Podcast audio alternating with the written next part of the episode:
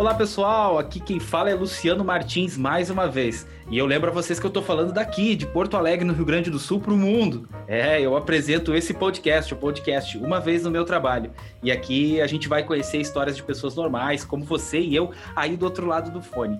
É um bate-papo bem legal narrando acontecimentos profissionais ou não, e que certamente vão te inspirar e muito. Eu quero te convidar para se divertir junto com a gente, compartilhar e também se emocionar bastante com as histórias que a gente vai contar por aqui. Sejam todos muito bem-vindos. Quero aproveitar também para te lembrar o seguinte, ó, a gente está disponível em diversas plataformas, entre elas o Google Podcast, o Breaker, o Overcast, o Radio Public, Spotify e iTunes. E é claro, não esquece de ir lá no Instagram e curtir a nossa página, arroba uma vez no meu trabalho. Lá também a gente lança conteúdos diários muito legais que complementam o que vocês vão ouvir aqui nos nossos episódios. Sejam todos bem-vindos e um ótimo programa para todos nós. O mundo do trabalho já não é mais o mesmo e isso não é novidade para a gente, né? Os avanços tecnológicos mudaram muito a forma em que vivemos e executamos as nossas funções. Isso significa que algumas habilidades profissionais serão mais requisitadas, independentemente da atividade exercida. Sem dúvida alguma, a criatividade é uma das principais competências que serão exigidas aos colaboradores do futuro. Uma das habilidades que jamais será substituída por uma máquina. Pensar em novas ideias e soluções é uma competência que fará cada vez mais diferença dentro das empresas, especialmente por conta do aumento da competitividade no mercado de trabalho. Então, no dia de hoje, eu quero te convidar para um bate-papo sobre competências do profissional do futuro. Que tal a gente ouvir alguns especialistas dando dicas de como desenvolver essas competências? Vamos lá? E para esse episódio de hoje, nós utilizamos toda a nossa criatividade para buscar as nossas convidadas lá no estado do Rio de Janeiro. É, e elas vêm de Petrópolis. Depois elas vão, obviamente, contar para a gente o que tem de legal para fazer lá em Petrópolis. Então eu quero convidar minhas duas convidadas que, ó, elas vêm do Rio de Janeiro, mas se fosse de Goiás, eu diria que é uma dupla sertaneja. Então eu quero convidar para fazer parte do nosso episódio de hoje do podcast Paola e Pauline. Meninas, sejam muito bem-vindas ao podcast Uma Vez no Meu Trabalho. Tudo bem com vocês? Tudo jóia, tudo bem. Obrigada, Luciano, pelo convite. E essa da dupla sertaneja a gente escuta todos os dias. e aí, Luciano, tudo bem? Prazer estar falando com vocês. É, essa, realmente esse é, esse é o nosso objetivo na vida. Se não der certo com a nossa empresa, a gente vai virar uma dupla sertaneja. Sim, você está convidado para o primeiro show. Olha aí, ó. Vou estar tá lá na primeira fila. Então é o seguinte, já que vocês me desafiaram lá no final do programa, nós vamos, nós vamos deixar uma palhinha de um sertanejo universitário para vocês cantarem para nossa audiência. Combinado. Vocês deram a ideia. Combinado, combinado. Tudo bem com vocês, meninas? Tudo jóia, tudo jóia. Aqui em Petrópolis, cidade imperial. Não sei se você sabe disso. Não, não. Nós estamos curiosos. Aqui é a cidade de Pedro, né? A cidade onde Dom Pedro passava os seus verões aqui, né? Onde tem o Museu Imperial, tem a Praça da Liberdade, que é histórica, onde foram libertados os escravos, né? Então tem é, é uma cidade muito rica em cultura. E também tem uma questão legal sobre Petrópolis, que é a única cidade da América Latina, né? Que é a cidade imperial, que de fato foi morada aí, né? Dessa galera toda daquele tempo. Então, Petrópolis, venham, vamos fazer aqui um, um merchan de Petrópolis. Conheçam Petrópolis. Conheçam Petrópolis. Muito bem. O clima de Petrópolis, uma, um ponto importante, Luciano, o clima de Petrópolis é muito diferente do Rio. Aqui é uma cidade mais fria, um clima mais ameno. Contrário do Rio de Janeiro, que é aquele calor horroroso, né? eu confesso para ti que eu não acho o calor do Rio de Janeiro horroroso. Eu adoro o calor do Rio de Janeiro. Mas conta pra gente. Ele tá lá no sul, é, né? Se nós começarmos a falar de frio, mas eu não, como eu não gosto do frio, eu não quero falar do frio. Eu quero que antes da gente começar a nossa conversa, vocês vão nos dar três dicas de lugares para visitar quando nós formos em Petrópolis. Fiquem ligados, vocês que vão para Petrópolis, no Rio de Janeiro. As três dicas de hoje são. Vai lá, Pauline. Vamos lá. Museu Imperial, tem que visitar. Depois é... que você sai do museu, você passa na Boêmia, restaurante maravilhoso, é a fábrica da cervejaria Boêmia. Pertinho do museu, dá para ir andando. E andando também você encontra o Palácio de Cristal. Então, assim, tudo ali pertinho. Já esse roteirinho aí dá um dia. Tranquilamente. Tenho certeza que é tranquilo de ir do primeiro para o segundo. Do segundo para o terceiro, talvez nós tenhamos mais dificuldades. Menos de um quilômetro ele, dá para ir, é linha reta, não vai diz, errar. Ele diz por conta né, de ser cervejaria, sei, né? Entendi, mas é linha reta. É, tem um rio, tem, um, né? tem que tomar cuidado que tem um rio no tá caminho. Bom. Então tá bom. Meninas, olha só. Obrigado por vocês terem aceitado o nosso convite. E agora sim eu quero abrir o espaço para vocês uh, se apresentarem, tá? Mas assim, ó, eu não quero que vocês se apresentem falando já de cara a profissão de vocês, enfim. Eu quero que vocês duas falem para nós quem são vocês, para que a nossa audiência primeiro conheça vocês, assim, as pessoas, né? Depois a gente vai começar o nosso assunto do, do podcast de hoje. Então, quem começa? Posso começar. Então, sou Paola, né? Tenho 35 anos, tenho dois filhos que estão crescendo muito rápido. Sou completamente apaixonada por eles. Não sou mais, não sou mais casada, né? Sou divorciada já faz alguns anos. Nasci, cresci e vivo em Petrópolis. Então, amo muito essa cidade, apesar dos pesares, mas gosto muito de viver aqui. Né? Inclusive, o hino da cidade é esse, né? Acho que eu roubei de lá. É verdade. Quem disse que é feliz em outra terra é porque ainda não viveu aqui. Então, Acabei de resgatar lá da minha infância cantando hino na escola. Bem, eu estou aprendendo agora a pintar aquarela, né? Estou desenvolvendo essa técnica aí como hobby mesmo. Então, assim, domingo de manhã, domingo de tarde, aquele dia que a gente quer dar uma relaxada, é o que eu, que eu gosto de fazer. E gosto muito também de cuidar das plantas, né? Eu acho que é uma terapia muito boa. E gosto de estar com os amigos, né? Acho que é. Sou capricorniana, gosto muito de trabalhar também. Então é difícil não falar que eu gosto de trabalhar, mas eu gosto também. Bom, sou Pauline também tenho 35 anos. Sou divorciada, não tenho filhos. É, tive um filho de quatro patas, mas que já, já, já partiu tem alguns meses, então não tenho nenhum bichinho de estimação é, ainda. Não sei se quero ter, porque é tão ruim quando eles partem, então tenho medo. é, o que eu gosto muito de fazer para relaxar, para tirar aquele dia para mim, domingo à tarde, esse domingo à tarde com o sol, você pode ter certeza que eu vou estar em algum barzinho me bebendo uma cervejinha com os meus amigos, não tenha dúvida. É, e eu sou muito caseira, eu sou muito caseira. Eu gosto muito de ficar na minha casa, cuidar das minhas coisas. E como a Paula falou, eu não sou capricorniana, eu sou pisciana, mas eu amo trabalhar também, então a vida não para, né? É mais ou menos, essa sou eu, um pouquinho de mim. Então tá bom, meninas. Agora a gente já se conhece melhor, já quebramos nossas barreiras aqui, já estamos mais íntimos. Eu também tenho as minhas filhas de quatro patas, elas não moram mais comigo, moram com os meus pais, porque eu moro num apartamento e elas são muito atentadas, então elas não conseguiriam conviver num apartamento. meninas, agora eu quero que vocês contem pra gente o seguinte, ó referências de vida, tanto pessoais como profissionais. Quem são as pessoas que vocês admiram? Então, eu tive o privilégio de trabalhar com muitas pessoas, e muitas pessoas boas e muitas pessoas ruins. ruins não no sentido, né, assim, pejorativo, mas que acabou me ensinando muito também, né, aquele modo de, de ser e de estar, né. Acho que isso é, é bem importante a gente aprender, né, com, as, com essas referências. E uma, atualmente, é uma pessoa que me traz bastante insight, me faz pensar muito é o Murilo Gun. Ele aborda alguns assuntos que fazem muito sentido para mim.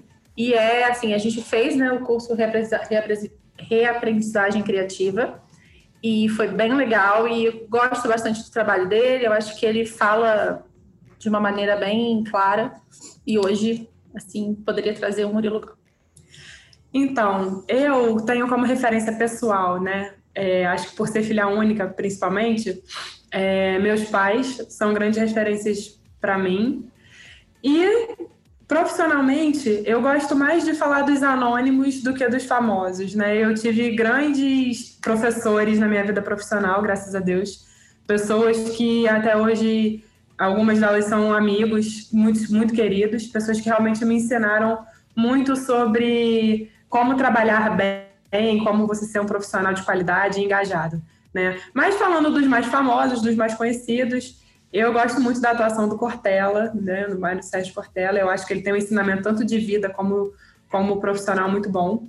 Né? Eu acompanho bastante o trabalho dele e gosto bastante. Dessas referências profissionais que vocês têm, tem alguma indicação de conteúdo dessas pessoas? Sei lá, cara, sei lá, um vídeo no YouTube, um livro, alguma coisa assim? Então, Murilo Gun, ele estava com reaprendizagem criativa aberto, gratuito, é um curso de quase mil reais, que estava gratuito, eu não vou saber dizer agora se ainda está, mas se não tiver, o canal dele no YouTube tem bastante coisa, vale a pena, principalmente quando ele trata de criatividade, né? Um assunto que a gente vai trazer aqui hoje. Então, muito do que a gente vai abordar, a gente aprendeu e desenvolveu também ouvindo o que ele, o que ele fala. Então, acho que beber na fonte também é importante. Acho que do Murilo eu, eu levaria essa questão. Muita gente conhece o Murilo Gun como comediante, né? E, e ele tem um conteúdo de questão profissional também bem bacana, dentro daquela abordagem mais descontraída, o que faz todo sentido no momento que a gente vive, né?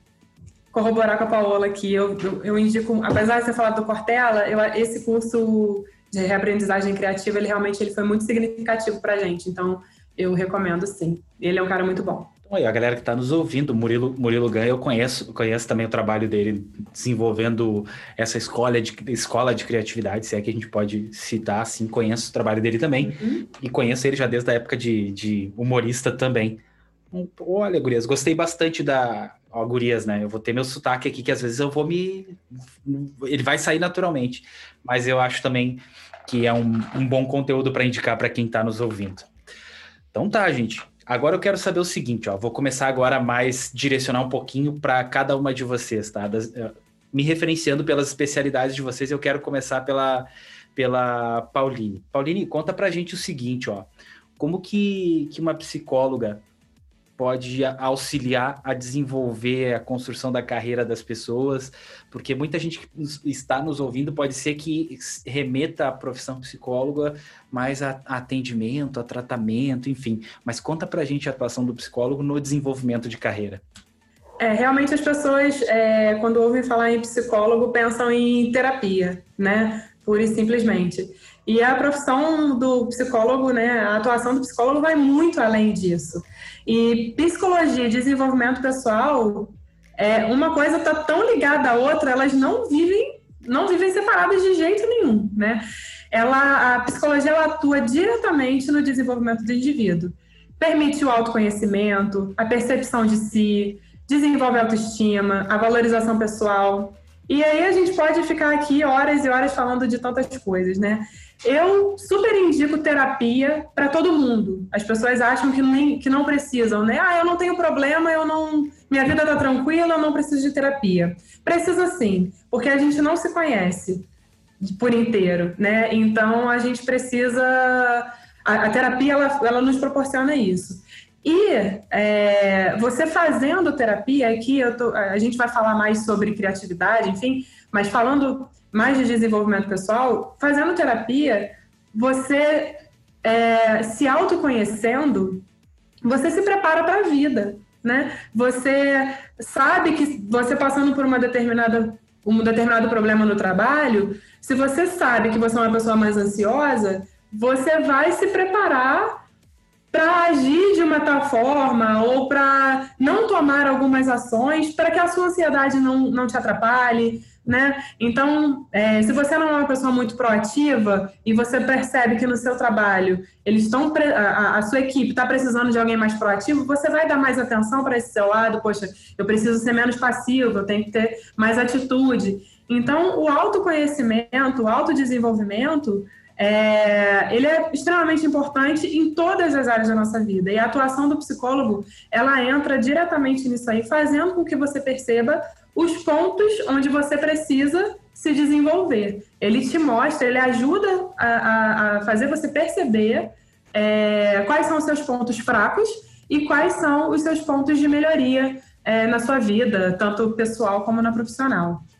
Eu acho que até apoia um pouquinho o protagonismo, né, Paulo? Assim, Muito. Né, ouvindo você falar, eu acho que quando, como ela disse, né, quando você sabe mais sobre você, você conhece mais sobre você, e aqui eu estou falando da pessoa que faz terapia, né? Não da profissional. Mas faz muita diferença, porque você fica mais confiante de verdade, então faz muito sentido e é uma área que precisa estar mais dentro né, das organizações. Perfeito, perfeito. Então já vamos emendar agora contigo, Paula. Conta pra gente o seguinte, ó. Uh, como que uma pedagoga auxilia nesse desenvolvimento? E como que tu entende que esse trabalho conjunto de vocês, até para explicar para o pessoal, que eu acho que lá no começo eu não expliquei, né? A gente vai falar da Iris Fora da Caixa, que é o, o, o projeto de vocês, é, vocês, onde vocês são sócias fundadoras da, da Iris Fora da Caixa, mas conta para a gente como que é essa atuação de uma pedagoga mais uma psicóloga no desenvolvimento das pessoas. Então, é engraçado porque quando as pessoas falam, ah, me perguntam, né, o que, que você é? Ah, sou pedagoga, pedagoga empresarial. Ué, como assim, pedagoga empresarial? Que, que negócio é esse? Pedagoga não é para dar aula para criança, né? Fundamental 1? Também, também é. Mas dentro da corporação, na verdade, a gente trabalha desenvolvendo, criando, desenhando esses planos, né? Todos os processos educacionais, planos de treinamento, porque a gente entende melhor como as pessoas aprendem, assim como a psicologia, né?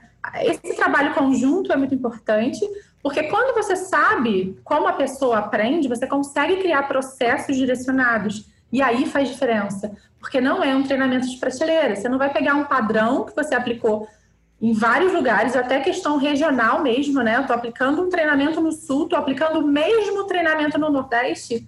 Sinto muito, não vai funcionar. Você precisa saber quem são essas pessoas que estão ali e desenhar esse processo, desenhar né, é, o treinamento ou o plano de desenvolvimento, a atividade, a experiência. Eu gosto muito de falar experiência, tá? Então, experiência de aprendizagem é direcionada para quem você está é, atendendo naquele momento. Então, faz muito sentido. Também é outro profissional que precisa estar mais dentro das empresas, é, justamente por isso, para ter esse olhar mais direcionado e entregar um trabalho mais direcionado mesmo.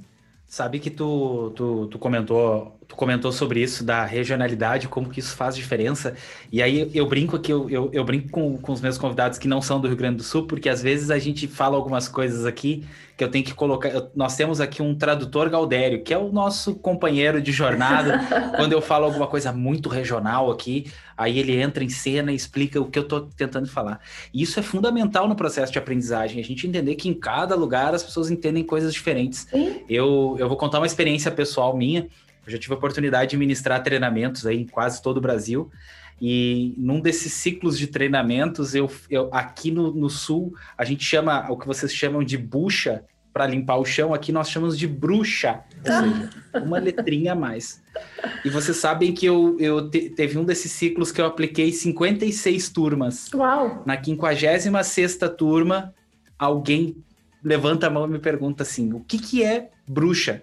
Na última turma, Aí eu, bruxa é isso que vocês passam no chão. Não, não, não. O nome disso é bucha.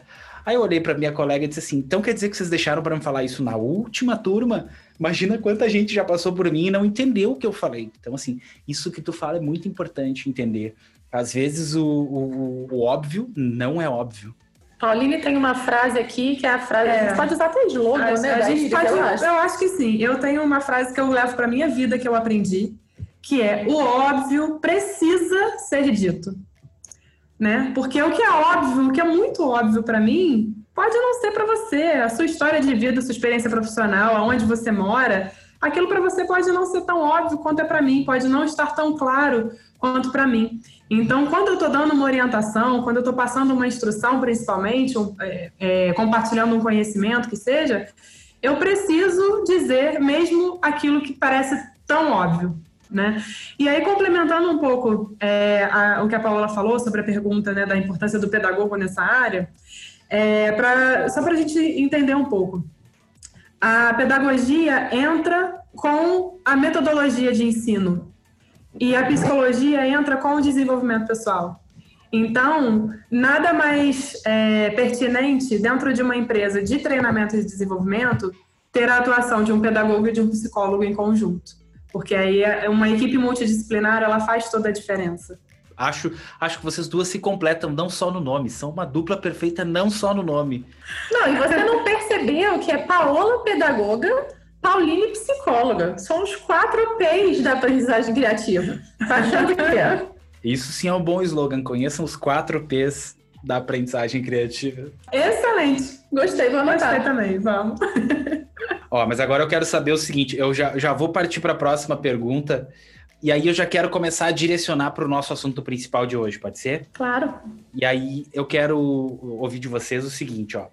Como que vocês acham que vai ser o currículo do colaborador do futuro? Melhorando um pouco mais essa pergunta, assim, vocês acham que no futuro somente as competências adquiridas em faculdade, em cursos, vão ser o suficiente? Então, não serão suficientes. As, as competências desenvolvidas apenas academicamente, com certeza não serão. É, a gente aqui na Iris, a gente acredita que dois itens são fundamentais: adaptabilidade e criatividade. É, a gente precisa mostrar que é capaz de se adaptar rapidamente a qualquer mudança. Isso daí é fundamental, né? Sim, 2020 veio para provar isso. Né, que a gente precisa mudar e mudar rápido, né? Não adianta só você, você ter a ideia, né, que você precisa fazer alterações, precisa fazer mudanças. Essas mudanças precisam ser rápidas, né? Porque tudo muda muito rápido. Um dia você está trabalhando normalmente, no outro dia você está trancado dentro de casa e não consegue mais sair para trabalhar por uma pandemia. Então, de verdade, é, a questão dos diplomas, né?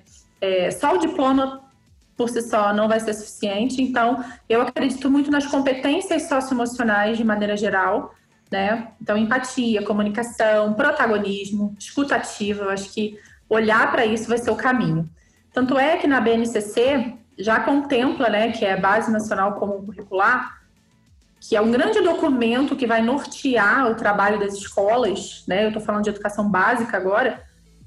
Ela já contempla esse trabalho de competências socioemocionais. Então, hoje os professores eles precisam não só entregar o conteúdo daquela, daquela série, né, daquele ano, mas também trabalhar essas competências. Então, isso é muito importante. Está atrasado, mas está acontecendo ainda bem, né? Melhor do que se a gente não estivesse vendo. Porque hoje já a gente já precisa de pessoas que se comuniquem bem, que sejam protagonistas, que sejam adaptáveis e é difícil pra caramba encontrar. Hoje se fala muito uh, uh, uh, nessas competências socioemocionais mas por que, que eu fiz essa pergunta propositalmente? Mas é, import... é porque eu acho que é importante também te lembrar que as, as formações uh, tradicionais, elas não, vão per... elas não vão deixar de ser necessárias, né? Elas vão continuar sendo necessárias. O que acontece é que, acredito, as pessoas vão ter que ter mais competências, né? Quero que vocês falem um pouquinho mais para mim sobre isso, assim, sobre essa importância de não esquecer a necessidade da formação, é, como que a gente pode dizer, a formação clássica, né? Sim, essa formação, ela realmente ela nunca vai deixar de existir. Mas uma, uma coisa muito importante que a gente precisa estar atento e que é um movimento que a gente já percebe que vem acontecendo é a necessidade de mudança do sistema educacional atual.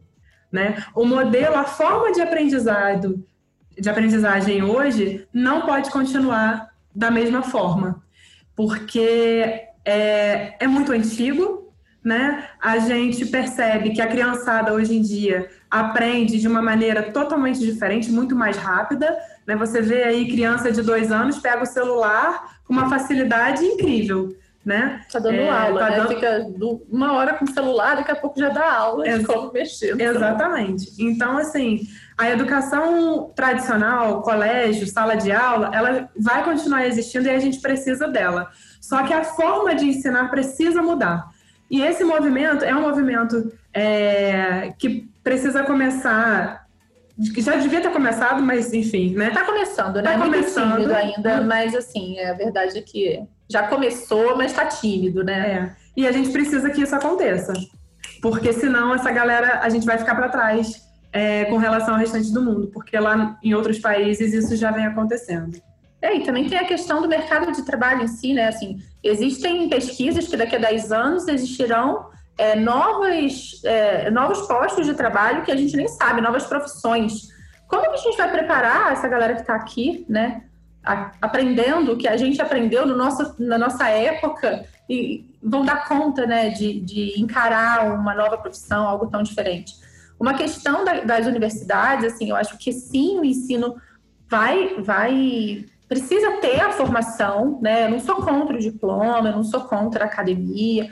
Eu gosto muito da questão do, do autodirigido, né? Do estudo autodirigido, eu acho bem legal, mas não sou contra a academia, não. e não acho que perdem o valor, mas assim não vão ser, não estarão como pré-requisitos únicos, né? Então, quando eu pegar um currículo, se a pessoa fez isso ou aquilo, é importante para mim, mas eu preciso saber se ela tem a competência na prática. Então, né, como é que ela, como ela faz isso? Então, ela aprendeu, mas ela consegue praticar na vida dela, ela, ela traz isso para a realidade. Então, eu acho que o mais importante é ter uma pré-disponibilidade para aprender. Então, todas as pessoas precisam né, aprender para aprender e para compartilhar conhecimento. Sim. Isso também é importante. importante. A gente não pode mais guardar o conhecimento só para a gente. A gente precisa compartilhar. Compartilhar é maior do que competir. A Paula fala sempre isso. Cooperar. Cooperar é muito é maior do que competir. Né? Então tem espaço para todo mundo. Então eu posso ajudar o meu colega. Né? Eu posso ensinar para o meu colega o que eu estou fazendo. Né? Então, porque eu tenho, eu tenho habilidades que ele não tem. Então, em, em algum lugar alguém vai se encaixar.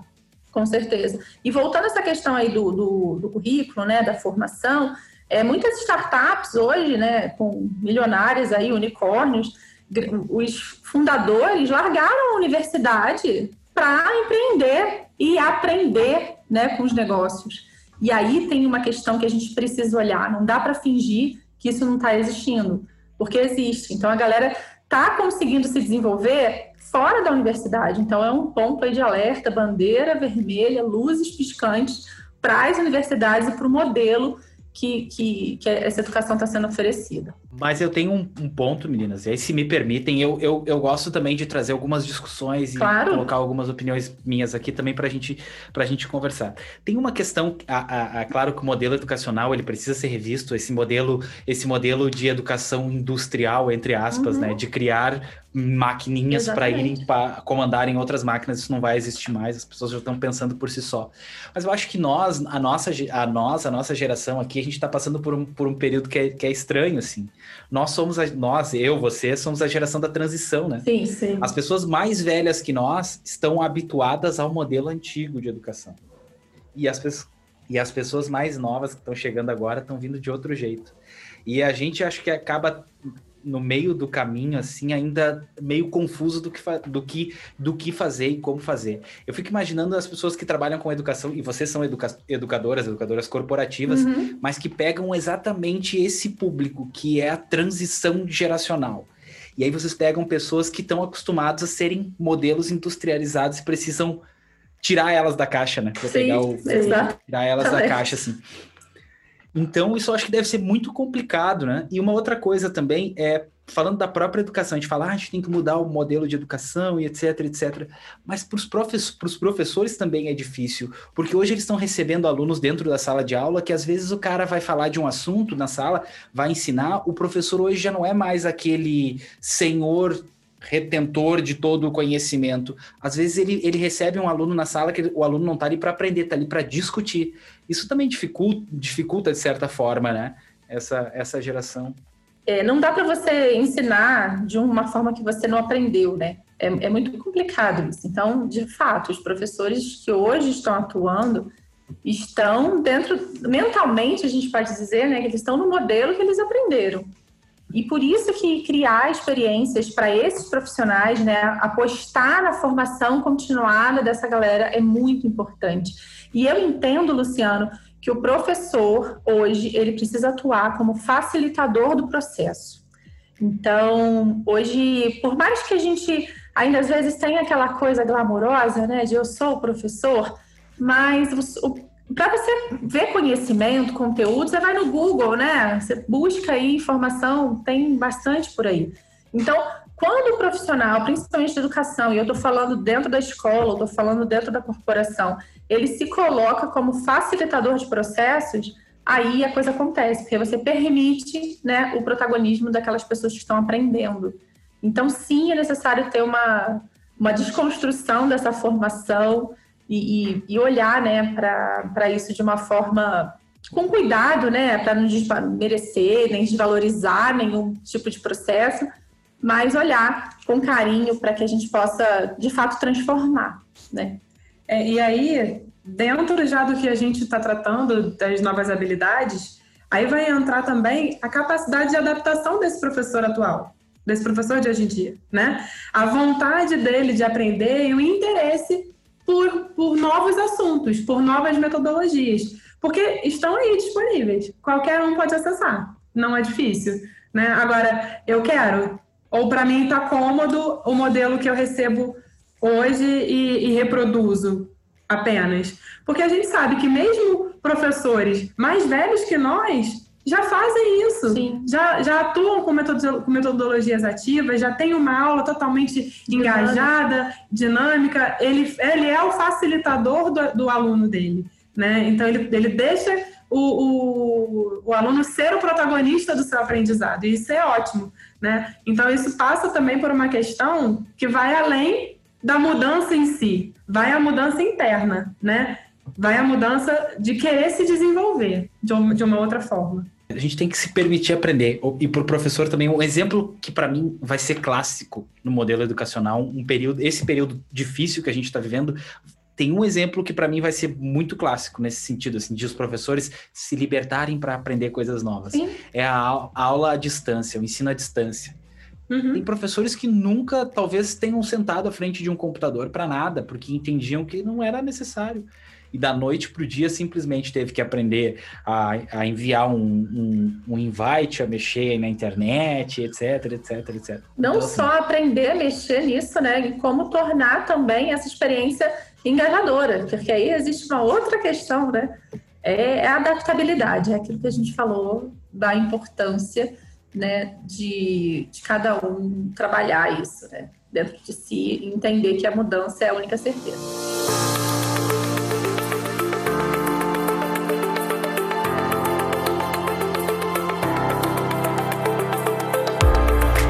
Mas tem uma preocupação minha, eu, eu como futuro profissional da área de recursos humanos e vocês que já atuam nessa área, é como que, que vocês percebem assim, as equipes do RH das empresas, elas estão se mobilizando nesse sentido, assim, de buscar essas novas características nos, nos colaboradores. Aí eu falo já desde um momento da, da, da primeira avaliação do novo colaborador, enfim, então, é um trabalho, é um trabalho complexo, né? Eu nem vou falar difícil, não. É um trabalho complexo porque é, tem, existem muitas variáveis, né, para a gente levar em consideração. Mas uma coisa que eu acredito, assim, que é muito necessário é a gente alinhar o propósito, né, do, do colaborador, né, os objetivos pessoais que ele tem com o que a empresa precisa. Então, isso é muito importante. Então, cada vez mais, e isso eu estou falando, né, é, é um fato, as pessoas que se capacitam, né, e que, e que crescem é, de forma profissional, elas, elas procuram onde querem trabalhar. Então, é um trabalho importante, sim, a empresa olhar para esse colaborador, né, e, e reter, buscar reter né, esses talentos. Precisa estar no plano de desenvolvimento dessas pessoas. Então, estão, estão se mobilizando com um pouco de timidez, né, Pauline? Sim, é. Recentemente a gente fez uma pesquisa com alguns RHs né, de algumas empresas aqui da região serrana e a gente pôde perceber que, assim, de uma forma geral, é, ainda estão muito engessadas. É, a gente pode perceber, é nítido quando a gente fala de idade das empresas, vou dizer assim, tá? As empresas mais antigas têm mais resistência. Quando a gente chega numa empresa mais nova, né, é, que tem, sei lá, cinco anos de mercado, você percebe que é totalmente diferente. Eles já estão mais engajados, eles já pensam no profissional é, deles com essas habilidades, com as habilidades é, de autoconhecimento, adaptabilidade, criatividade. Então, é a mesma coisa do professor mais, mais velho, né? Que tem essa resistência à mudança. As empresas mais antigas a gente percebe que também tem essa, esse conflito geracional, então, não está só. Não, não. A gente não fala só de, de pessoas, a gente também fala de corporações. Sim, corporações mais antigas provavelmente tendem a ter essa dificuldade. É, e, e, e isso também me leva a outra pergunta, que é a seguinte. Mas imaginem só para a pessoa que atua dentro da área de, de, de, de, recursos humanos, né? Como que ocorre esse, esse processo de avaliação dessas competências numa entrevista, por exemplo? Imagina porque, por exemplo, a capacitação formal que a gente cita aqui é simples. A pessoa apresentou um certificado, eu sei que ela tem ou sei que ela não tem. mas como para uma, uma pessoa que está fazendo uma avaliação para contratar essa pessoa, como que eu posso perceber isso no meu novo colaborador, no meu novo potencial ali? Como, como, como se conduzir isso? Eu gosto sempre de olhar pelo caminho da atitude do colaborador, né? Do, do, do, colaborador não, né? Do candidato. Então, eu acho que entrevistas por competências são cada vez mais necessárias. Aquela entrevista quando você... Aquela entrevista formal, padrão, né? Qual o seu nome? Me fala a sua formação acadêmica, onde você mora, se tem filho, se não tem. Aquela coisa que a gente sabe como funciona, né? Não, não dá para você ver comportamento, né? Você não consegue ver competências através né, dessa entrevista. Mas quando você elabora, né, ou uma entrevista pessoal ou um formulário pensando em questões comportamentais, aí você consegue entender um pouco melhor essa pessoa. Então, assim, uma entrevista por competência vai entregar alguns desafios para esse candidato, né? Ele vai dar alguns cenários distintos para que o candidato mostre como ele se comportaria. Não tem certo e errado, né? É uma questão para você perceber quais atitudes, né, esse candidato teria. Então, uma pergunta, por exemplo, é relacionada a um gestor, né? Você precisa contratar um gestor, ele vai precisar lidar com equipe. Você pode direcionar a pergunta para um cenário de demissão, talvez, para um cenário de realocação. Você precisa, ah, eu estou tendo um problema com tal funcionário, como você agiria? E aí ele vai escrever ali, ou ele vai te dizer se você tiver uma entrevista pessoal. Essas, essas para isso, poucas pessoas estão preparadas, tanto é que a pessoa leva um susto, né? Porque ela está preparada para responder o quê? Ah, eu sou Paula Fábio, sou pedagoga empresarial, trabalho na Iris. Não, não, não, não, não. Aquilo já está ali, fresco. Ela foi a viagem do Uber inteira decorando isso. Só que quando você chega e faz uma pergunta que ela não está preparada, aí você percebe de verdade quem é aquela pessoa, no susto mesmo. E não é para assustar, não, é para ser legal o processo. Mas a entrevista por competência é um caminho que eu acredito muito e faz bastante diferença entrevista por competência. Em, e, e, e, aí eu chamo a Pauline, que é da área de psicologia, até porque antigamente tinha esses negócios do, do fazer o psicotécnico e desenha isso, desenha aquele outro. A galera, hein, Pauline, a galera já foi pegando meio que um macete, né? A manha, né, cara? sem dúvida. Não, existem, existem coisas que ainda funcionam, sem dúvida, né? Mas tem coisas que realmente não, não dá mais para trazer. Ó, oh, não esquece de fazer o chão, hein? Enquanto desenhar é. o bonequinho, faz o chão. o boneco tá atrás da árvore, hein? Não esquece. Eu me lembro de ter já recebido várias dicas, né, entre aspas, conselhos sobre os psicotécnicos. Demais, demais. Mas o psicotécnico que mais marcou na minha vida, não sei se foi no da de vocês, foi o psicotécnico para tirar carteira, né? Porque eu tinha 18 para 19 anos e a minha ansiedade era aquilo. Então, assim, eu saí de casa decorando isso, assim. Não esquece de desenhar o chão, não esquece de desenhar o chão, não esquece de desenhar o chão. Eu desenhei o chão. Presta atenção no risquinho. Não, não faz o risquinho torto para o lado direito, nem o risquinho torto para o lado esquerdo. O risco é reto, faz com calma. Aí eu lembro que tinha um dos testes, aí se vocês quiserem me explicar como que funcionava essa, essa, esse teste aí, porque eu nunca entendi, que era aquele assim, faça a maior quantidade de, de pauzinhos né, nessa sequência hum. aqui. É, o risquinho, risquinho né? né? Esse risquinho mesmo. E eu sempre fui descoordenado para escrever, né? Sempre fui. Então, eu fazia, ficava torto e eu não conseguia fazer com velocidade. Minha cabeça meio que travava. Cara, eu não vou conseguir dirigir porque eu não sei desenhar esses risquinhos, meu Deus.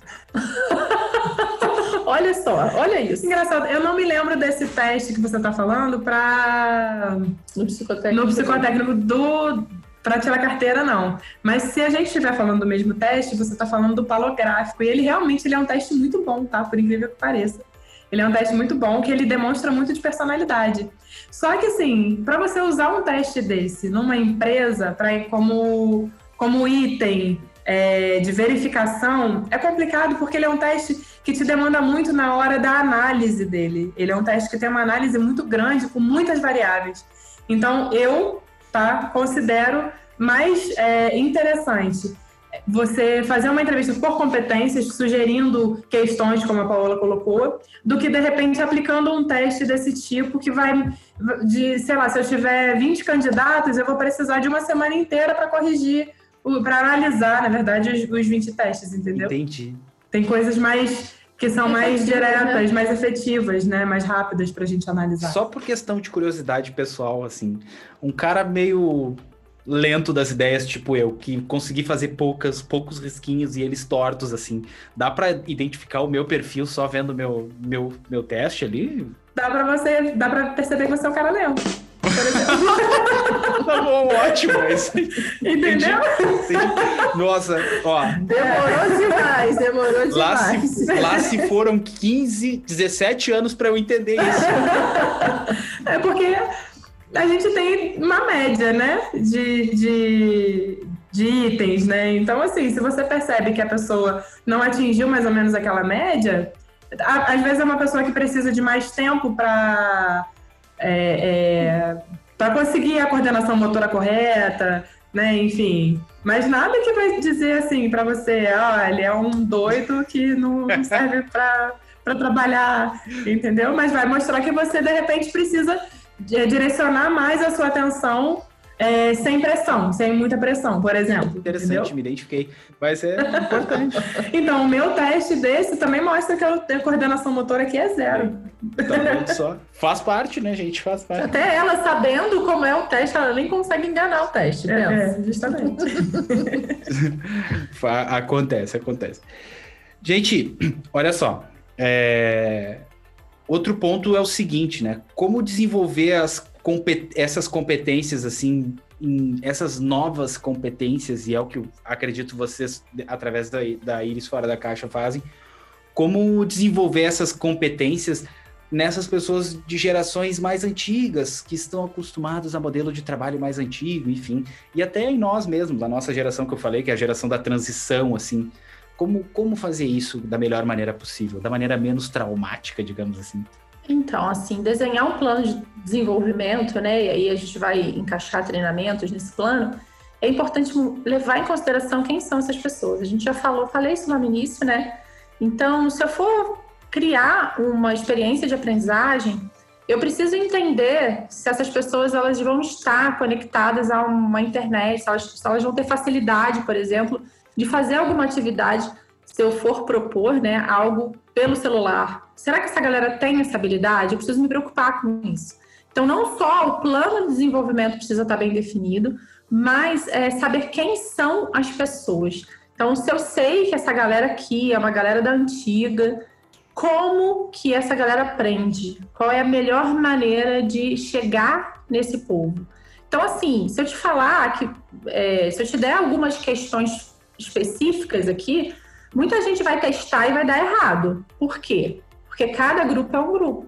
Eu não consigo hoje trabalhar com desenvolvimento de pessoas em receita de bolo. Não existe isso. Né? Sinto dizer que não existe. Então, de fato, conhecer quem são as pessoas, para mim, é o principal caminho e desenvolver, né, criar esse plano de acordo com como essas pessoas aprendem, levando em consideração os gostos dessas pessoas. Ah, é uma galera que curte mais uh, uma palestra. Então, coloca palestra, coloca experiências assim, mão na massa entre as palestras, mas mantém as palestras. Diferente de uma galera da nossa, é, da nossa geração que vai talvez estar mais alinhado com experiências práticas. Então, você não precisa fazer palestra para essa galera. Você trabalha com experiências práticas, mão na massa, colaboração. Então, conhecer as pessoas é bem importante. É, e fato é, um plano de treinamento e desenvolvimento bem elaborado, ele não traz treinamentos de prateleira. Você não vai encontrar é, o, o, mesmo treinamento, é o que a Paula falou, para grupos distintos, né? Então eu preciso conhecer o grupo e trazer ações que permitam que aquela pessoa vivencie é, algo novo e que gere engajamento, que gere mudança, que dê aquela vontade de, de algo mais, né? É, que desperte o interesse.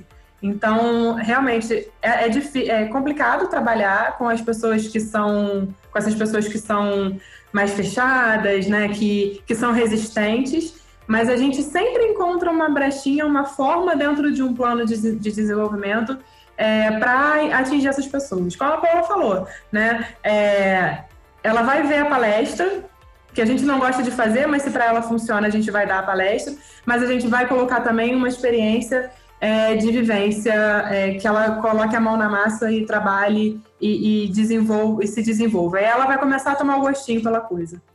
É, e essa questão também do de você saber quem é a pessoa, né? Quando você começa uma experiência de aprendizagem e você percebe que as pessoas levaram em consideração quem você é, faz muita diferença. Aí as pessoas ficam assim, nossa, que sinergia, igual eu falei com você, né? Nossa, que sinergia. Não, não foi sinergia, porque eu sei como você aprende, né? Então eu estou trazendo um formato que vai ser bom para você. E precisa ser bom, precisa ser divertido, precisa ser é, dinâmico, para que de fato o aprendizado faça morada, né? Não adianta a gente só ver conteúdo, é importante aprender.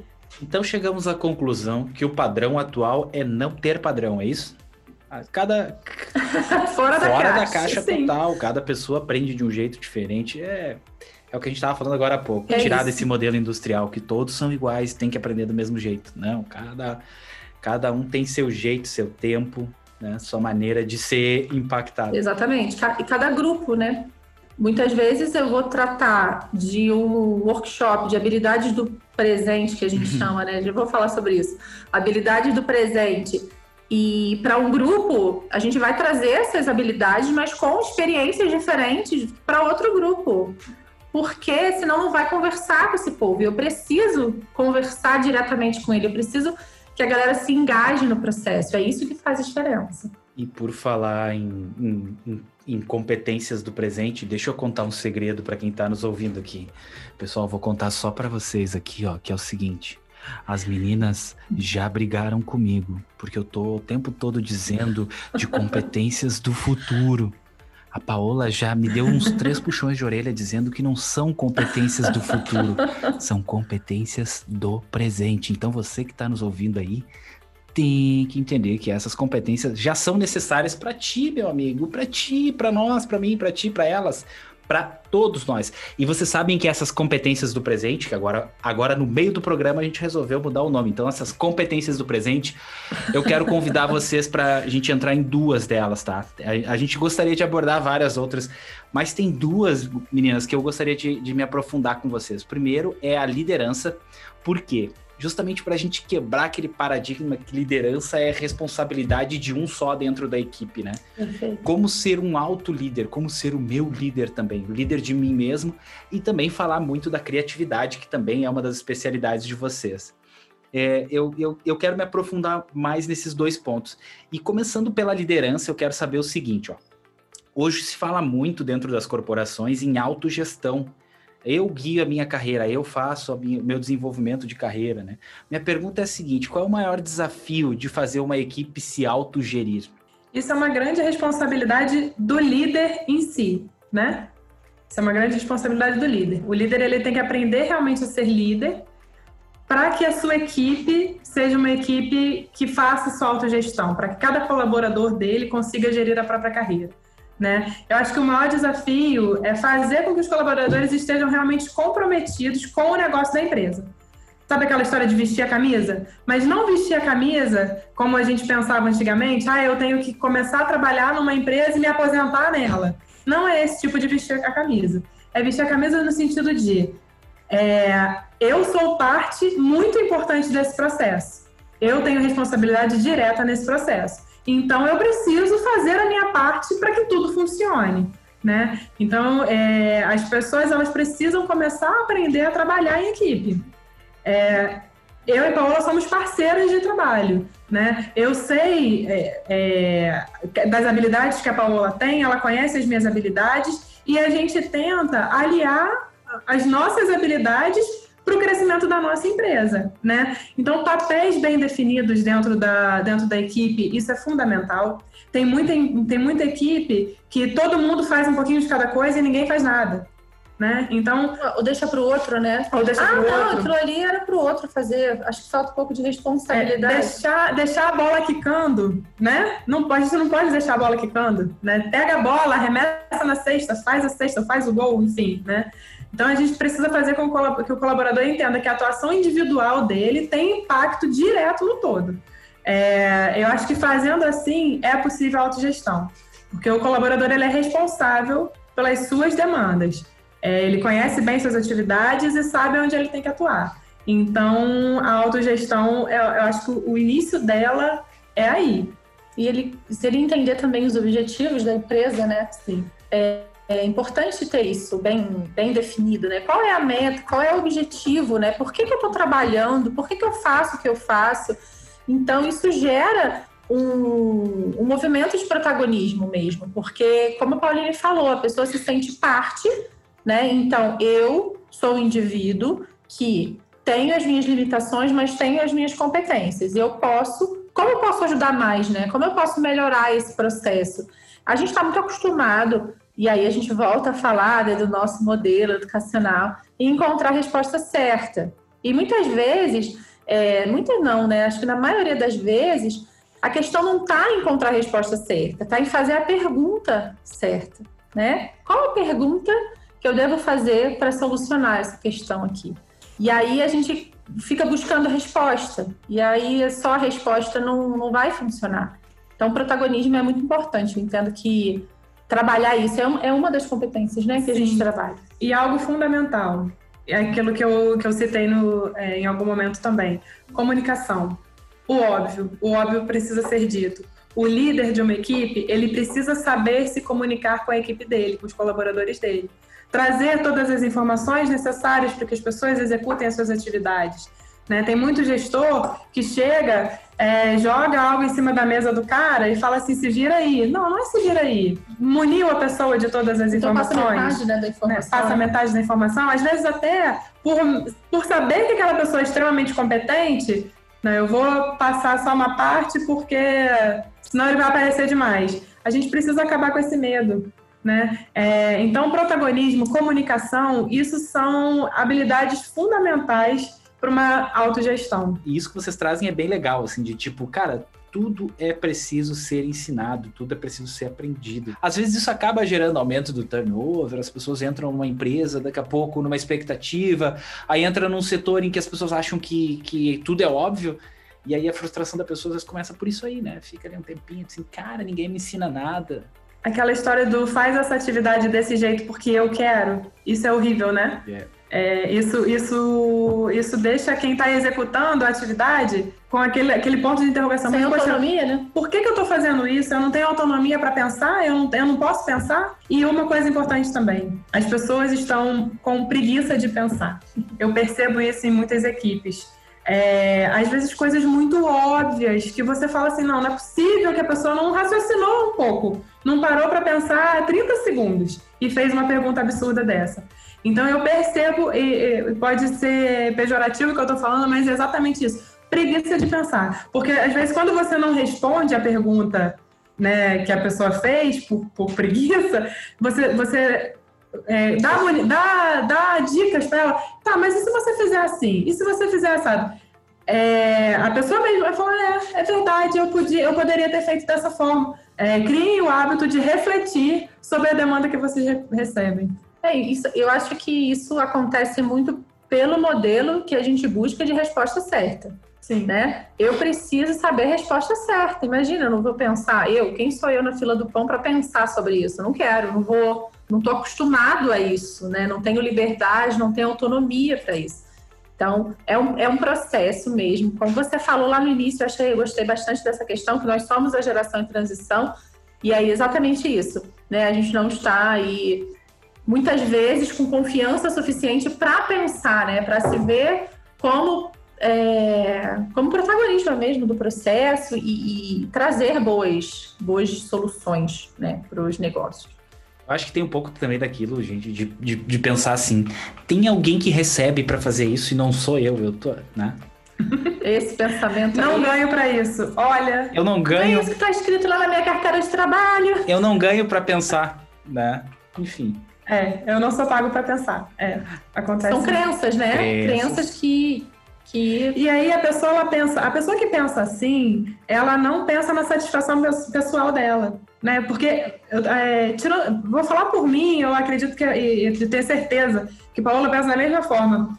Por mais que eu não seja paga para pensar, é algo novo às vezes que está que tá chegando a mim. É uma oportunidade de eu ver algo diferente, de eu aprender algo diferente. Poxa, eu vou, vou fazer sim. Por né? que não? Por que não? Não que, lógico, ninguém vai dar uma atividade que não é sua para você fazer, né? Mas é, pensar, o né? desafio, desafio, exato, o desafio novo é sempre muito bem-vindo, né? É, é crescimento pessoal, né? E profissional também. E é bom aprender coisa nova, né? Pelo amor de Deus. Nossa, é muito legal. bom, acho que sobre a liderança a gente explorou bastante esse assunto. A gente teria muito mais para explorar, evidentemente, Sim. mas como o nosso tempo é limitado, eu quero convidar agora vocês para a gente falar um pouquinho mais sobre criatividade. Uh, porque muita gente fala que criatividade é um dom. As pessoas não se sentem uh, uh, às vezes ach achando que tem a capacidade de serem criativas, né? E aí eu quero saber o seguinte: quem tem na cabeça que acha que isso é um dom, que não tem capacidade de ser criativo, que mensagem vocês dariam para essas pessoas? É possível desenvolver criatividade se eu não tenho o dom? então, criatividade não é dom. Vamos começar aí dizendo, né, Pauline, óbvio, tem que ser dito. Então, é. criatividade não é dom. Sim, é uma competência e pode ser desenvolvida. E, na verdade, eu gosto de olhar a criatividade como ferramenta para a solução e resolução de problemas. Né? Brasileiro é um povo criativo, né? Vamos pensar, sério, quanta coisa aí que a gente já inventou, as gambiarras da vida, e se a gente olha aí pela internet afora, são umas gambiarras que a galera inventa para resolver problemas muitas vezes simples do cotidiano, mas a galera pensou para resolver. Então, assim, se você tem um problema, você precisa ser criativo para resolver. A maioria das vezes você não precisa usar tinta, você não precisa cantar, você não precisa dançar, fazer nada disso. É justamente é, olhar para aquele problema e pensar em várias formas de resolução. Né? E aí é muito legal que, para ser criativo, uma coisa que a gente sempre fala, né, é a questão do repertório. Não dá para a gente ser criativo se a gente não viu várias opções, se a gente não tem repertório. Porque senão a gente fica nas mesmas respostas. Agora, quando eu consigo, quando eu ganho repertório é, diferenciado, né? E aí, por exemplo, essa é bem clichê, mas funciona pra caramba. Vou pro trabalho, né? Galera que tá trabalhando já, né? Não tá em home office mais. Não pega o mesmo trajeto, né? Tenta fazer outro trajeto, tenta olhar para outros lugares. Ai, Paola, mas isso é tão, sei lá, né? Isso funciona porque você tá nutrindo, né? O teu cérebro de informações diferentes. E aí, quando você precisar resolver um problema, você vai ver ali. Ah, eu gosto de documentário, mas eu só gosto de assistir esse tipo de documentário. De vez em quando, assiste um documentário de uma área nada a ver, para entender um pouquinho mais sobre como aquilo funciona. Às vezes, uma solução que foi dada numa área de construção, por exemplo, a gente pode adaptar para fazer um treinamento, para criar uma experiência de aprendizagem. Então, essa questão do repertório é muito importante, né? Se colocar num, num lugar é, menos confortável, porque a zona de aprendizado, ela tá além da zona de conforto. Então, quando tu tá quentinho, tá gostosinho, tá ali confortável, tu não tá aprendendo. Quando você sai dessa zona de conforto, e é o que a gente está fazendo aqui agora, a gente está gravando um podcast, uma coisa que a gente nunca fez, a gente começa a aprender. Né? E a criatividade, para a gente poder é, é, desenvolver essa criatividade, a gente precisa se colocar nesses lugares de desconforto para que a gente consiga, através do que a gente já tem de repertório, achar a solução. Né? Então, eu entendo que olhar a criatividade só para o lado artístico é um grande erro e a gente precisa fomentar isso dentro das empresas. Né? Eu preciso é, entregar experiências que sejam é, diferentes para que eles desenvolvam criatividade. Por quê? Porque solucionar problema é o grande X, né? É o que é o que dá dinheiro, né? É o que as empresas precisam, solucionar os problemas dos clientes. E aí a gente consegue profissionais mais alinhados a isso, né? Vocês acham que a geração que vem por aí, falando da geração depois de nós, vem mais, mais criativa, vem mais preparada. Sem dúvida. E aí eu vou perguntar para vocês uma coisa que eu já ouvi vários, várias pessoas falando, várias pessoas da, do segmento da área falando, que uma das coisas que pode ajudar é a própria essa vivência que as crianças têm com tecnologia, com games, Sim. com solucionar enigmas de jogos. É, é, é abordagem em resolução de problemas. Né? Você tem um problema, você tem um desafio, é isso que move. Né? É isso que vai mover. Então você vai pensar formas de resolver. E às vezes você tem tempo para resolver, né? Às vezes não é só o enigma por si só, você tem a questão da pressão, do tempo. Então eu, eu entendo que sim, as crianças, é, não só as crianças, né? Até os jovens, né? Vêm com essa pegada mais aberta, até por viverem num mundo bem dinâmico e diferente. Né? Esses dias eu estava conversando com os meus filhos, a gente estava escolhendo um filme na Netflix. E aí eu falei para eles assim, eu falei, nossa, quando eu tinha idade de vocês, eu ficava pedindo minha mãe para deixar eu ir lá na locadora. Aí meu filho mais novo, ele tem sete anos. Ele, o que é uma locadora, mãe? Aí eu olhei assim e pensei, gente, ele não sabe o que é uma locadora, ele nunca viveu a locadora, né? E aí eu expliquei, né? Eu adorei explicar. A locadora era assim, assim, assado. Aí ele ficou me olhando sem compreender, né? O que eu estava dizendo, porque para ele é isso, é muito óbvio. Ah, eu quero ver um filme, vou aqui, entro aqui, faço isso, escolho o filme e assisto, né? Então, essa coisa de estar tá tudo muito acessível também é, gera um, uma facilidade, né? Uma, uma facilidade de ver novas soluções, de, de pensar um pouco diferente. Para quem quer entender um pouquinho mais do que a gente acabou de falar sobre games e resoluções de problemas, eu faço um convite para vocês que estão nos ouvindo. Sentem ao lado do filho de vocês, dos sobrinhos de vocês, dos afilhados de vocês para jogar game com eles. E peçam para eles para jogar cinco minutos do game que eles jogam. Vocês não vão dá, entender. Né? Eu já tentei. O que acontece. Não consigo. Eu fico eu quero, eu quero o controle do Mega Drive. É. Eu controle. Eu é tenho... o controle do Mega Drive que eu quero. Tem uma história muito engraçada com meu sobrinho, Luan. Luan, meu sobrinho mais velho, ele tá com 15 anos hoje, mas só alguns anos atrás eu tava jogando um joguinho. Eu inventei de jogar videogame junto com ele.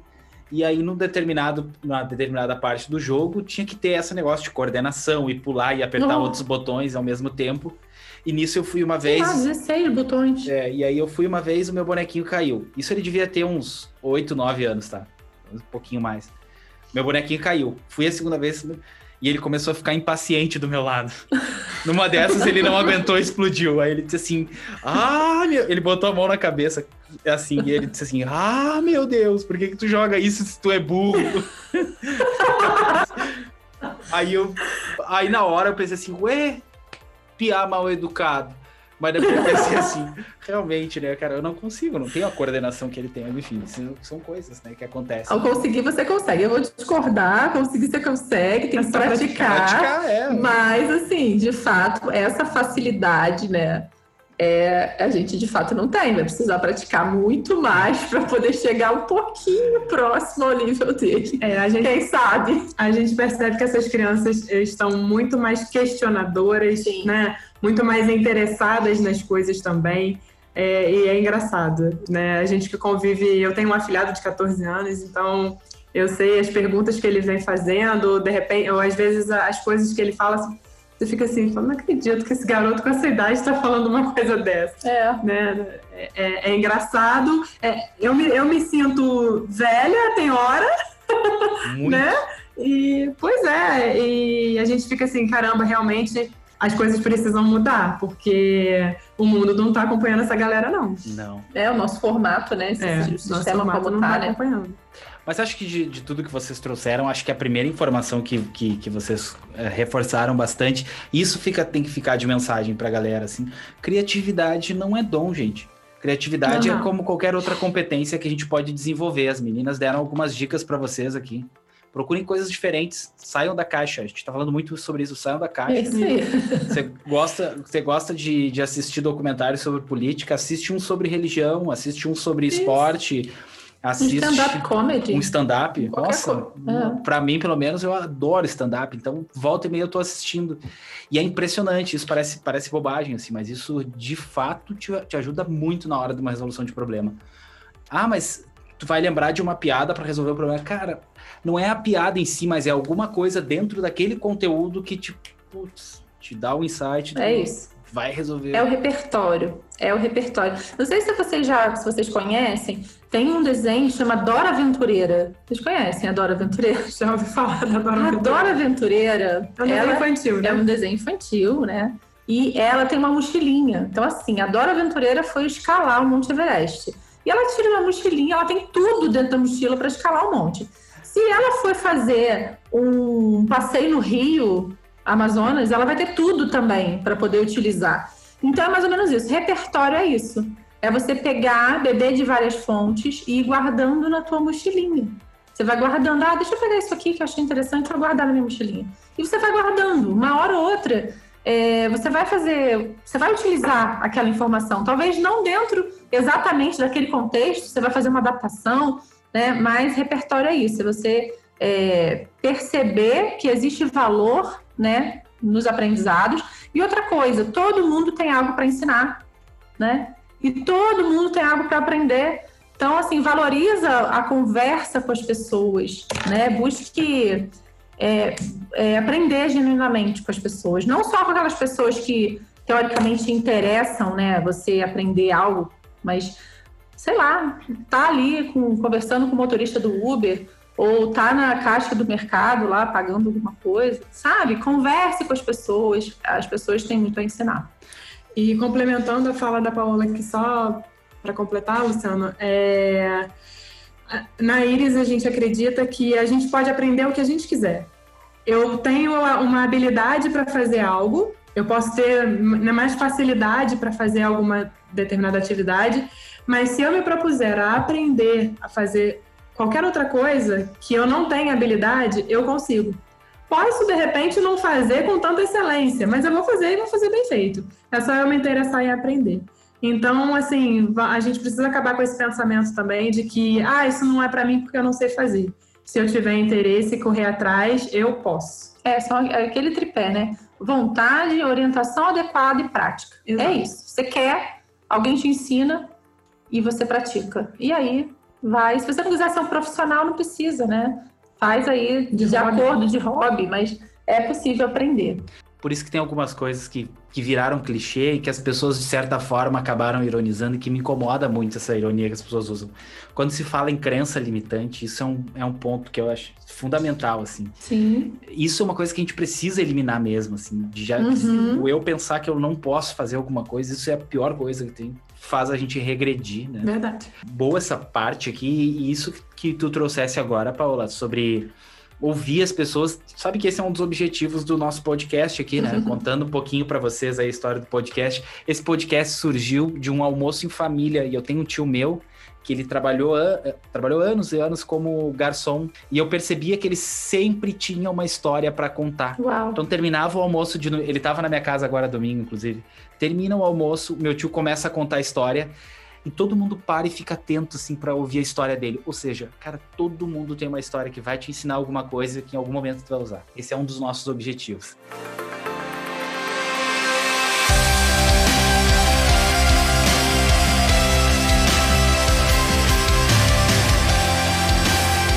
Senhoras e senhores, sejam bem-vindos novamente aí. Vamos para mais um bloco, mas assim, como tudo que é bom dura pouco, o nosso programa também está chegando no, na reta final, né? Mas antes a gente tem mais algumas, alguns pontos aqui para tratar com as nossas super convidadas lá de Petrópolis, no estado do Rio de Janeiro.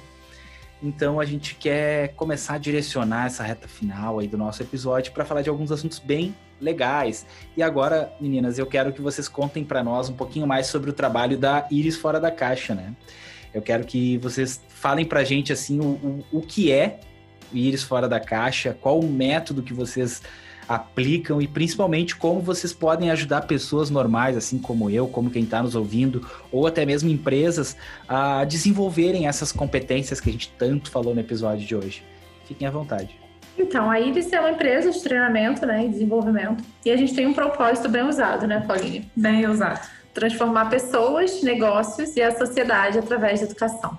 É um propósito de peso, mas a gente acredita que só dá para fazer isso colocando o aprendiz no centro do processo. Então, se eu estou falando com uma empresa, a gente vai pensar em colocar esses colaboradores como protagonistas, né? Entender melhor quem eles são. Então a gente usa muitas metodologias ativas, justamente as metodologias ativas têm esse propósito de fazer com que a pessoa que está aprendendo, ela perceba como funciona o processo e não fique ali sentado recebendo informação, né? Seja de fato algo que faça sentido para ela. E a gente desenvolve projetos exclusivos, né? Como a gente já falou aí, não dá para pegar um treinamento de prateleira, não mais e sair distribuindo ele e esperar uma eficiência grande, né? Para poder fazer, né, chegar no nosso propósito de transformar pessoas, negócios, a gente precisa trabalhar de forma muito exclusiva, né? Então, os nossos projetos são assim, a gente ataca diretamente a necessidade da empresa ou da escola que a gente estiver trabalhando,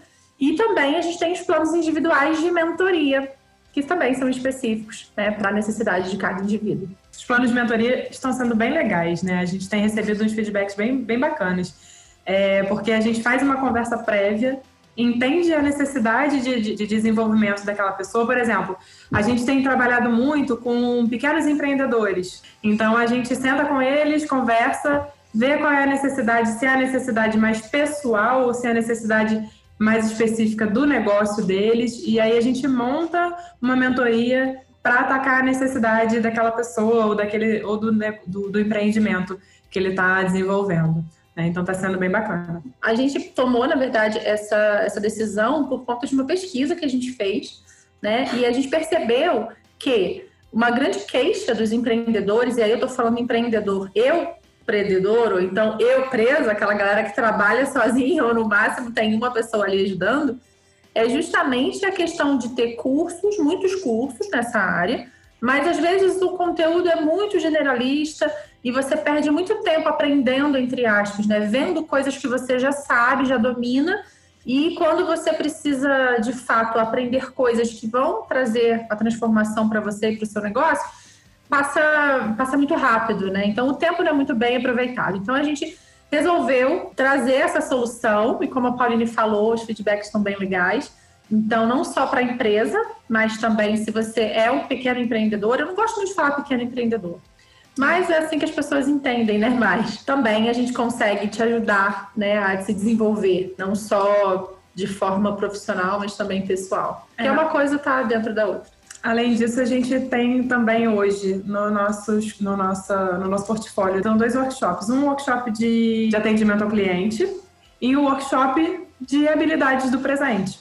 Né? Então, se você quer se desenvolver mais nesse aspecto, a gente monta turmas.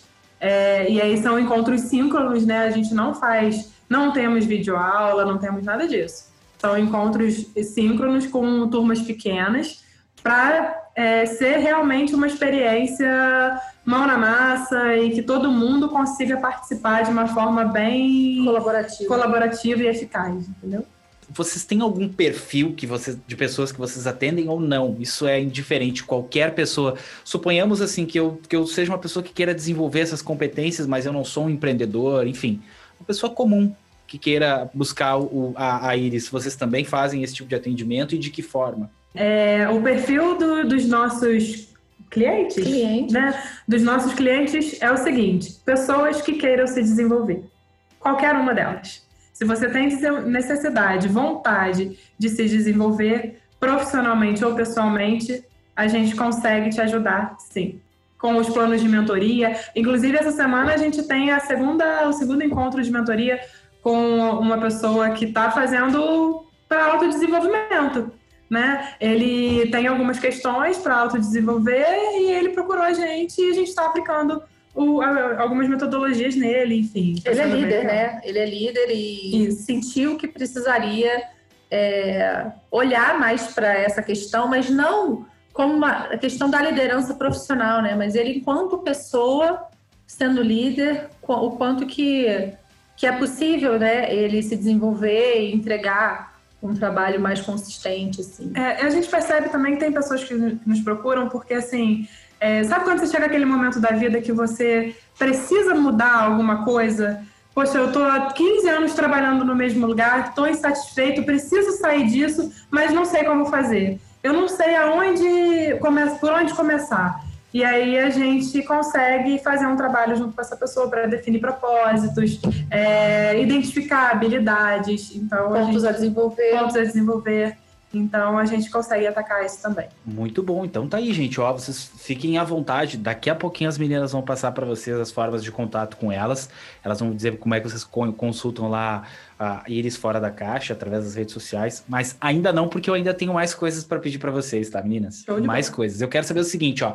Nessa, nessa atuação de vocês, assim, vocês têm algum case de sucesso que vocês poder, pudessem compartilhar conosco? Seja individual, seja de um grupo que vocês atuaram e que vocês possam é, trazer para nós, né, essa experiência positiva que vocês tiveram. Sim, assim, foi bem legal. No início do ano, a gente atendeu uma escola, né? A gente atendeu algumas escolas, mas uma em específico. E fizemos um trabalho de formação, né, metodologias ativas e apoiar, né? Isso foi antes das aulas começarem, assim, uma semana antes, né? A professora queria dar, a diretora queria dar um gás, queria trazer alguma novidade. E aí eu tive a oportunidade de estar lá e foi bem legal. A gente fez bastante coisa, as meninas adoraram. E aí logo em março veio a pandemia, né? E uma semana depois da pandemia, a diretora me ligou e disse o seguinte: Paola, se você não tivesse vindo aqui, né, se a gente não tivesse feito esse trabalho no final de janeiro, eu não sei nem como é que a gente estaria, porque todas aquelas né, metodologias que a gente aprendeu, né, que a gente desenvolveu, que a gente viu aqui é, no treinamento, a gente conseguiu adaptar isso tudo para o online e, e foi bem bem gratificante, né? É muito bom quando a gente trabalha com alguma coisa que de fato faz sentido para a gente. E isso não tem valor, isso não tem preço, isso tem valor, né?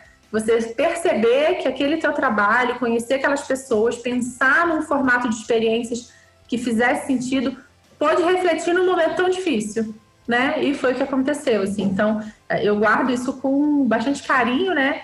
E para lembrar que de fato o que a gente faz muda a vida das pessoas e a gente atinge o nosso propósito, né? Que é transformar pessoas, transformar negócios e sociedade através da educação. Isso é muito legal quando a gente quando a gente consegue mesmo que num pequeno ponto ou num, numa maior magnitude, que nem foi o caso de vocês, é muito é muito importante. Ó, a, a gente aqui não a gente aqui espera isso pelo menos com, com, com o nosso podcast, né?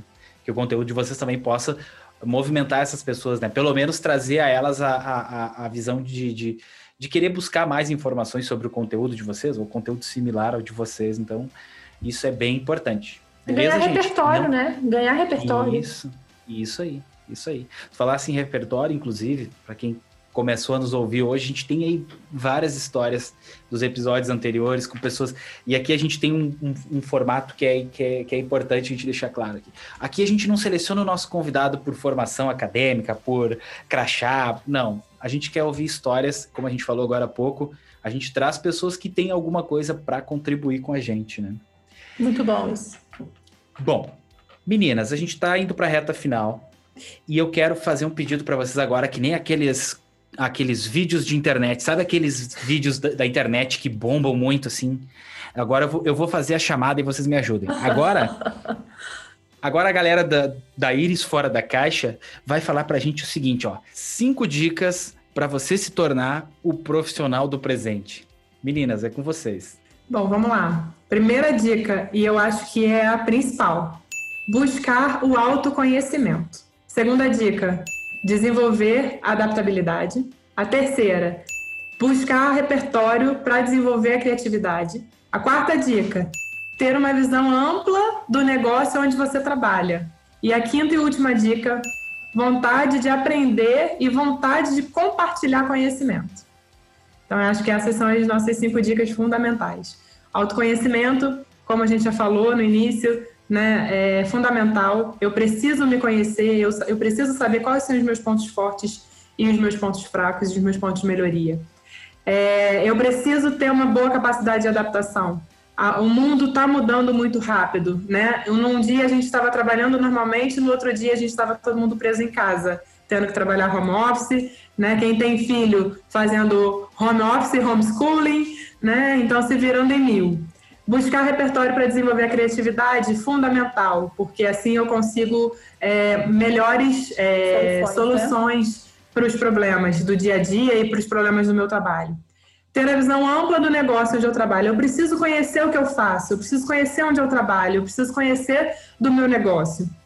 Vontade de aprender e compartilhar conhecimento, isso é fundamental, porque senão eu não vou sair do lugar. É isso aí.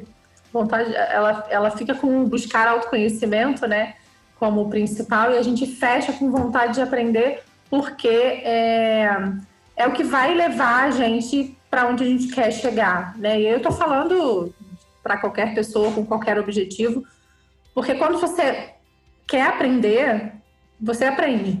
Você vai buscar ferramentas para aprender, você vai se dedicar, você vai conseguir desenhar esse caminho e chegar onde você quer. Então, vontade de aprender é importante e, claro, compartilhar, né, com as pessoas, onde, o que, que você já recebeu aí, o que, que você já aprendeu e acumulou, e não acumular, né, e compartilhar. Que legal a gente ter esse momento de aprendizagem e compartilhamento com vocês. Está muito legal esse nosso bate-papo. bom, né? Também estou gostando muito, bastante. Muito, muito, muito. Ó, a gente podia ficar aqui horas e horas, mas aí a nossa audiência aí vai, ter, vai ter um programa, vai ter uma série do Netflix para ouvir, não um podcast, né?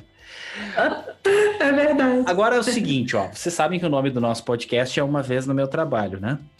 E aí a gente tem um momento que é o quadro Uma Vez no Meu Trabalho, que consiste em quê? Os nossos convidados contam uma história engraçada, triste, sei lá. Mas alguma história bem diferentex, assim, que vocês lembrem da vivência profissional de vocês. Fiquem à vontade. Uma vez no meu trabalho, chegou uma moça, isso há muitos anos atrás, eu era estagiária num posto de saúde.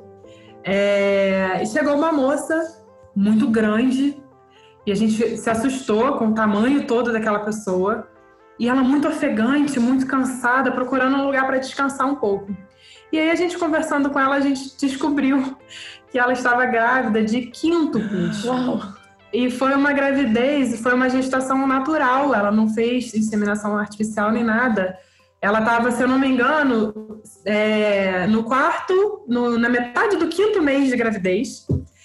E a barriga dela realmente era uma coisa assim impressionante. Impressionante, que marcou todo mundo naquele lugar. Depois a gente procurou saber a história dela. Ela teve os cinco, é, vivia, tinha uma condição de vida muito, muito precária, né? Recebeu algumas doações, enfim. Mas aquilo realmente assustou a gente, porque a barriga dela era realmente surreal. E realmente aquilo devia estar muito pesado. Claro, cinco, imagina. Cinco. Pois é. E ela, tadinha, chegou ofegante lá no, no posto de saúde, uh, querendo um lugar para sentar e um copo d'água. Cinco, eu fico. É, deve, deve ser. Deve ser pesado realmente, né? Imagina. De quantos meses ela tava? Quatro meses? Cinco, cinco, meses. Cinco meses e já tava é. gigante. Enorme. Acho que eu nunca vi uma grávida de 15 meses de perto. Nem eu. Foi a única vez na vida que eu vi. É. E foi marcante. Com certeza, imagina ai, ai, então tá. Vai lá, Paola, conta, conta a sua história inusitada. Bem, eu, eu teria algumas para contar, mas eu acho que essa de fato é algo bem fora da caixa. Uma vez no meu trabalho, enquanto eu trabalhava em corporação, a gente fazia atendimento ao público e eu atendia, é, atendia muitos idosos, né? E, e era um dia de muito movimento, sabe? Eu trabalhava numa instituição financeira então a gente precisava fazer pagamento, era aquela correria e tava uma loucura. E era três horas da tarde, a gente não tinha almoçado ainda. E eu provavelmente, tá? Não me lembro disso, mas eu provavelmente devo ter reclamado com alguém. Ah, não almocei, não almocei ainda e tal. E eis que surge uma senhora idosa e me dá de presente nada mais nada menos do que um frango assado. Não, não, não, calma, calma, calma, calma, calma. Parou, parou, parou. Não, é você, tá, você tá falando o seguinte: uma asinha do frango. Tá não, não, não, não, não. A o coxinha? frango inteiro. Não, não, não, O frango assado, partido ainda por cima, estava cortado, embrulhado, aquele cheirinho. Sabe aquele cheirinho quando a pessoa chega com o frango assado e sai levando o ambiente inteiro? Então, e quando ela chegou, ela falou assim: minha filha, eu ouvi que vocês ainda não almoçaram, tá corrido hoje, né? Tá, tá sim, senhora, tá sim. Só precisa de alguma coisa? Não, não, vim só trazer para vocês aqui um presentinho. Na hora que eu peguei, eu fiquei segurando, sentindo o cheiro, não acreditando, mas o cheiro era nítido, né? Era o frango assado. E eu fiquei ali paralisada, mas muito agradecida. Todo mundo riu, todo mundo achou uma graça e todo mundo quis comer meu frango assado, né? Na hora de, de, de sacanear, todo mundo quis também, mas todo mundo quis comer meu frango assado. E foi bem divertido ganhar um frango assado no trabalho. Que história interessante. Ó, mas essa senhora tem nome? Tu lembra o nome dela? Ou não? Poxa, não lembro. Não mas, lembro. Enfim. Eu lembro é, não lembro. Eu, eu, já ganhei muitas coisas inusitadas, vai. E eu lembro que eu ganhei também uma pizza uma vez. É, eu tenho um cara esfomeado nesse Eu ganhei muitas coisas. Mas a pizza, eu lembro, era a dona Keiko. A dona Keiko era uma senhorinha muito querida que levou uma pizza. Eu tava grávida desse dia. E aí ela. No finalzinho do dia também chegou ela lá com a pizza, prontinha, perfumado. Falei, gente, amo, né? Amo. Que bom ser querida dos idosos. Então, dona Keiko, um abraço para a senhora, para nossa outra amiga que a gente não lembra o nome também, um abraço, obrigado pelo frango assado. A moça dos quinto, a moça dos quíntuplos também, um forte abraço. E tu tá nos ouvindo aí. Eu fiquei curioso para saber que idade estão essas crianças hoje, como estão, enfim. E, e olha, eu tinha, eu tô com 35, nessa época eu tinha uns 20 anos. As crianças devem estar com uns 14, 15 anos por aí. É, já tem um time de futsal Já jogando. tem grande. Gente, tá muito bom o nosso bate-papo, o conteúdo de vocês espetacular, sensacional. Mas a gente está chegando ao fim do nosso episódio, então eu quero convidar ah, vocês. Ah, que pena! Mas calma, a gente futuramente a gente grava um episódio 2 aí, enfim. Agora, porque, porque, agora o pessoal do Iris, da, do Iris Fora da Caixa também vai começar a gerar conteúdos em vídeo que estavam me contando aqui nos bastidores. também vou ficar acompanhando vocês. Olha acompanhe, só, gente. Acompanhe, Quero convidar vocês agora para chamar a nossa audiência aqui para conhecer o trabalho de vocês. Quais as formas de contato com vocês? Fiquem à vontade. Então, hoje a gente tem nossa casa virtual, que é o nosso site. Então, é www.irisforadacaixa.com.br. E uma rede social que a gente gosta muito de estar é o Instagram e é arroba Iris Fora da Caixa. Lá tem algumas outras, é, alguns outros espaços de contato, no link para o nosso WhatsApp, mas é onde de fato a gente gosta de, de trocar e trazer conteúdo para apoiar né, o desenvolvimento das pessoas e das empresas. A gente tem o um perfil também no LinkedIn. Sim, né? sim, temos o perfil no LinkedIn e Iris Fora da Iris Caixa. Fora da Caixa também. E aí, se alguém se interessou pelo método Iris, quer conhecer um pouco mais do nosso trabalho, visita as nossas redes sociais. Se quiser falar conosco, é, nas redes sociais tem os links para os nossos celulares, né, para os nossos WhatsApps. Então, vai falar diretamente ou comigo ou com a Paola. É, e eu convido vocês a voarem com a gente. É o nosso, vocês não estão vendo porque isso é um podcast, mas a nosso, nossa marca é uma asa, né? Nossa, nossa logo é uma asa e a gente tem o hábito de convidar as pessoas para voar, né? Voar longe, voar alto. Então vamos sair da caixa, vamos voar, galera. É isso aí, gente. Com essa mensagem de vamos voar, eu quero agradecer a futura pintora Paola, que também é a, ama plantas, é fã do Murilo Gun. Também quero agradecer Pauline também, né? Que é mais caseira, mas assim como eu também gosta de uma cervejinha, cervejinha artesanal também, né? Gosta bastante. Excelente. Excelente também é fã do Mário Sérgio Cortella. Quero agradecer vocês por trazerem para nós aí esse momento de autoconhecimento, esse momento da gente refletir sobre a necessidade de se adaptar, de, de ter um repertório de conteúdos variados para a gente poder desenvolver criatividade, né? Uh, de ter essa visão de amplitude de negócio principalmente, né? Essa possibilidade de, junto com vocês, aprender e compartilhar muita coisa. Meninas, muito obrigado pela participação de vocês, tá? Espero que a experiência para vocês tenha sido tão agradável quanto foi para nós e espero que a gente volte a conversar mais vezes aí no futuro, tá bom? Luciano, muito obrigado pelo convite mais uma vez. Foi um prazer estarmos aqui e conta com a gente aí quando vocês quiserem conversar sobre outras competências ou sobre treinamento e desenvolvimento ou sobre cervejas artesanais, a gente troca uma ideia. Obrigada, Luciano, pelo convite. Foi um prazer e foi um grande desafio, assim, né? Eu acho que a gente saiu um pouquinho da nossa zona de conforto. A gente saiu da caixa. A gente saiu da caixa. e a gente entrou numa zona de aprendizagem aqui bem bacana. Gostamos bastante mesmo. Obrigada.